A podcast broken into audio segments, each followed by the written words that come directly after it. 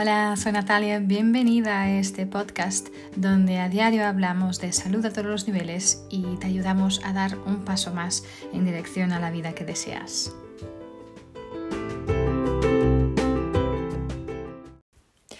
Hola, soy Natalia, bienvenida, bienvenido a lo que es el último episodio de esta serie de episodios de mi podcast que he dedicado a daros a conocer las fuerzas Clifton y estos 34 temas o 34 talentos que todos tenemos y que explican las formas más naturales que tenemos de pensar, de sentir, de comportarnos. Em, esto fue pues, el culminar de décadas y décadas de investigación del psicólogo norteamericano Don Clifton. y si quieres tú también descubrir el orden de clasificación único de tus 34 temas o tus 34 talentos, puedes ir a www.gallup.com, g a l l u p de pamplona.com, eh, para hacer también tú esta evaluación y poder descubrir eh, la predominancia eh, de, de, los diferentes talentos en ti. ¿no? Ah, también para saber más sobre todo, todo el contexto de este trabajo y toda la ciencia detrás de de esta investigación, te invito, si aún no lo has hecho, a escuchar el primer episodio de esta serie al cual llamé Conoce tus fuerzas. Aquí vas a poder tener también eh, un contexto más detallado de todo este trabajo. Entonces, hoy quiero hablaros de este último tema que nos falta.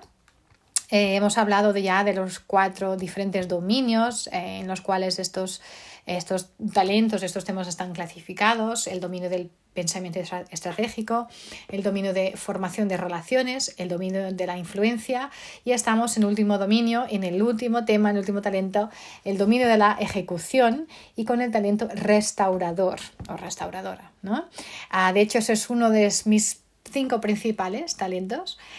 Es el número cinco, de hecho, en predominancia. Entonces, las personas que son, pues tienen un talento especial ah, en, en este tema de restaurador, son expertas en lidiar con problemas. Son personas, son buenas para ah, identificar y arreglar fallas, por ejemplo. Um, estas personas, pues me puede decir, eh, no se encanta porque me incluyo resolver problemas.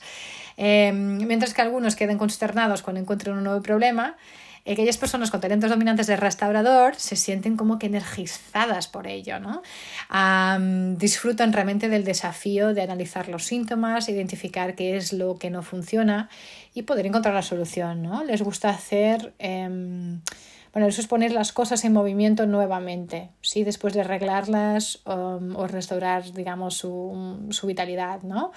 Básicamente aportan coraje, creatividad a situaciones problemáticas, ¿sí? Y en general, pues nos encanta resolver problemas.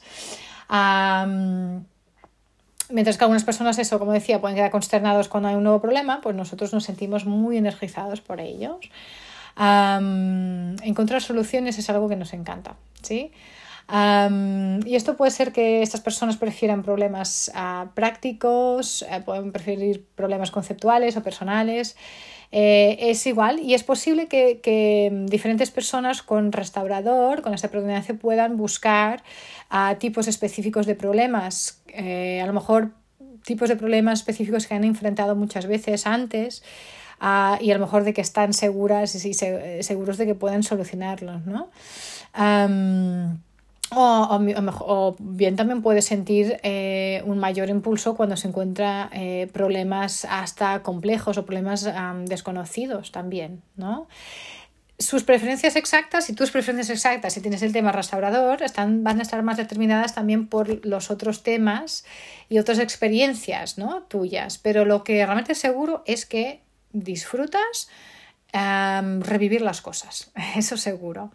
Em, para nosotros es, como, es una sensación maravillosa, nosotros, estas personas con talento predominante en restaurador, es una sensación maravillosa el identificar mm, pues no sé los factores debilitantes ¿no? y poder erradicarlos y restaurar eh, algo a su verdadera gloria ¿no? De hecho, de manera intuitiva, mm, personas que tienen este talento dominante en restaurador saben que sin su intervención, las cosas, yo qué sé, ya sea bien sean las máquinas, las técnicas, las personas, la empresa, lo que sea, podrían dejar de funcionar. Eh, y nosotros podemos ayudar a arreglarlas, a resucitarlas, a volver a despertar su vitalidad, ¿no? Bueno, y nos gusta ver que las salvamos, ¿sí? Salvamos estas cosas. Entonces, somos personas que mm, estamos muy adeptos a, bueno, a lidiar con problemas en general. También tenemos este talento de poder ver lo que, está, lo que pasa, lo que está equivocado, lo que no, lo que no está bien y poder resolverlo, ¿no? Eh, somos personas que, mm, bueno, mm, no somos intimidadas por puntos, por el dolor o por, ay, perdón, mi ordenador, ha sido un ruido, por dolor o por, o por cualquier tipo de disfunción, ¿no? Em, siempre vamos a buscar ahí el, el, problema en el sistema, vamos a diagnosticar, ¿no? Y encontrar la solución. a nivel de contribución, estas personas pues traen pues este coraje y la creatividad a cualquier tipo de situación problemática, ¿no? Eh, claro que una de sus grandes necesidades son problemas, son problemas para que puedan ser resueltos, ¿no? les encanta también encontrar soluciones, ¿no? Eh, para estos problemas, no solo encontrarlos, pero encontrar las soluciones, ¿no? odian la idea, y esto es verdad, que los problemas van a desaparecer si son ignorados. Esto no lo creen para nada. Eh, son un poco como un, bueno, como un médico, ¿no? Que va a investigar y va a hacer su investigación para tener el diagnóstico y para después poder resolver, ¿no? Bueno, hay una barrera también, claro, y una etiqueta que a lo mejor a veces las, las otras personas pueden vernos o vernos, verlas, estas personas o vernos a nosotros, me estoy incluyendo yo, como negativo por una asociación con los problemas en general. Mm, pero es interesante. De hecho, en mi caso, mi primer, mi, mi talento más dominante es la positividad. Y el número 5 es el resto, es restaurador, ¿no? Entonces, eh, es interesante que en, creo que en mi caso será difícil ver esto con la negatividad, ¿no? Porque hay realmente esta positividad también toda incluida, pero podemos tener los dos, aunque sean bastante contrastantes, de hecho, ¿no?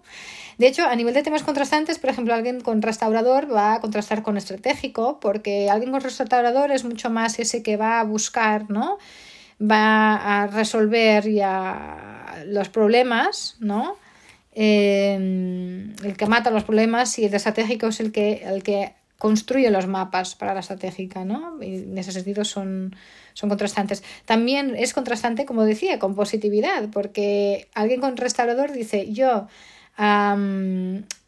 invado, entro en áreas de problema con intención, de manera intencional, para poder restaurar a resolver esas áreas a su estado original. Y algo con positividad dice, yo eh, evado, o sea, yo mm, eh, salgo ¿no? de estas áreas, eh, intencionalmente de estas áreas de problema para mantener mi estado emocional, ¿no? Y de hecho muchas veces veo esta, esta, esta dualidad en mí, ¿no? Que quiero resolver el problema, pero a veces también tengo que, siento que tengo que alejarme para poder mantener mi, mi estado emocional, ¿no?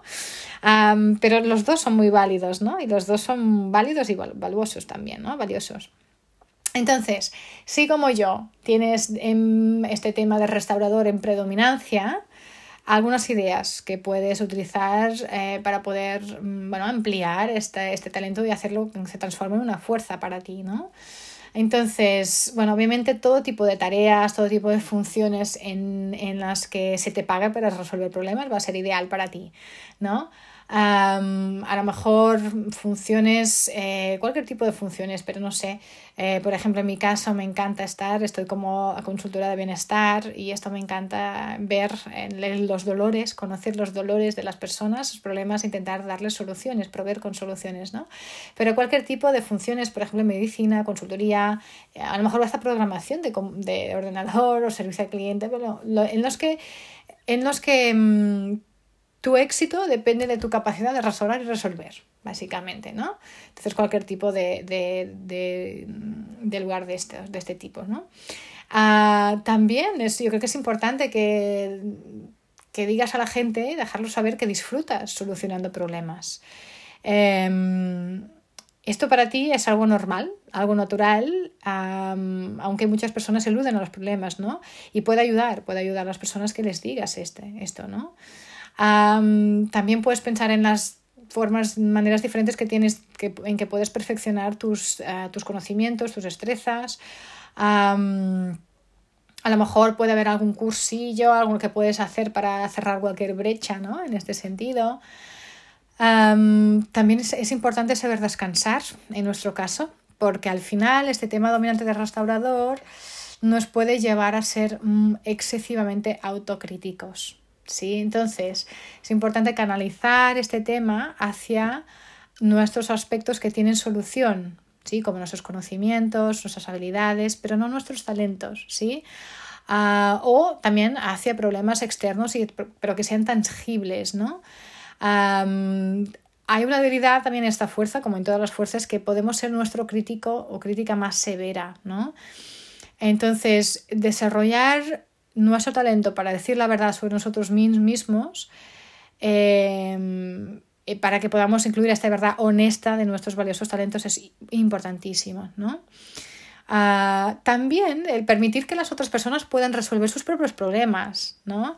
A veces puede ser que, nos, que, tengamos estas ganas de precipitarnos y, resolverlos por ellos, sí, pero a lo mejor de esa manera podría dificultarles, les podríamos dificultar el aprendizaje, ¿no? Yo lo veo, por ejemplo, mucho con mis hijos, que son las personas con quienes estoy a diario, como mi marido, ¿no? Que al final es como, que, es que no lo ves, no, la solución ya está aquí, pero al final, y especialmente con los niños, ¿no? Podemos estar estar privándolos de este crecimiento, ¿no? Entonces yo creo que es importante poner eh, una atención especial en esto, em, especialmente en nuestros papeles, no solo en el papel de padre o de madre, eh, pero también si desempeñas el rol ah, de gerente, instructor, de maestro, de líder, yo lo veo también, ¿no? Con, tengo todo un equipo de gente con quien trabajo y en mi papel de líder también tengo a veces ganas de entrar y, solucionar el problema de seguida, pero estaría privando a mi gente también de su camino, ¿no? Y esto también es importante ver, ¿ok? Entonces, como siempre, ¿qué aceites esenciales te pueden ayudar a ampliar este talento, a trabajar con este talento para transformarlo en fuerza? Y mm, como he dicho en cada episodio, explicar también, bueno, si no sabes lo que es un aceite esencial, tienes ni idea de lo que estoy hablando. Básicamente es una herramienta de, salud a todos los niveles, no solo de salud física, pero es de salud eh, emocional eh, también. Y es una, para mí es una herramienta increíble, siempre ha sido, bueno, me ha devuelto la salud a mis hijos directamente, pero es una, una herramienta que utilizo a diario eh, para mí en mi salud física, emocional, pero también en todo este trabajo de autoconocimiento, de desarrollo personal, ¿sí?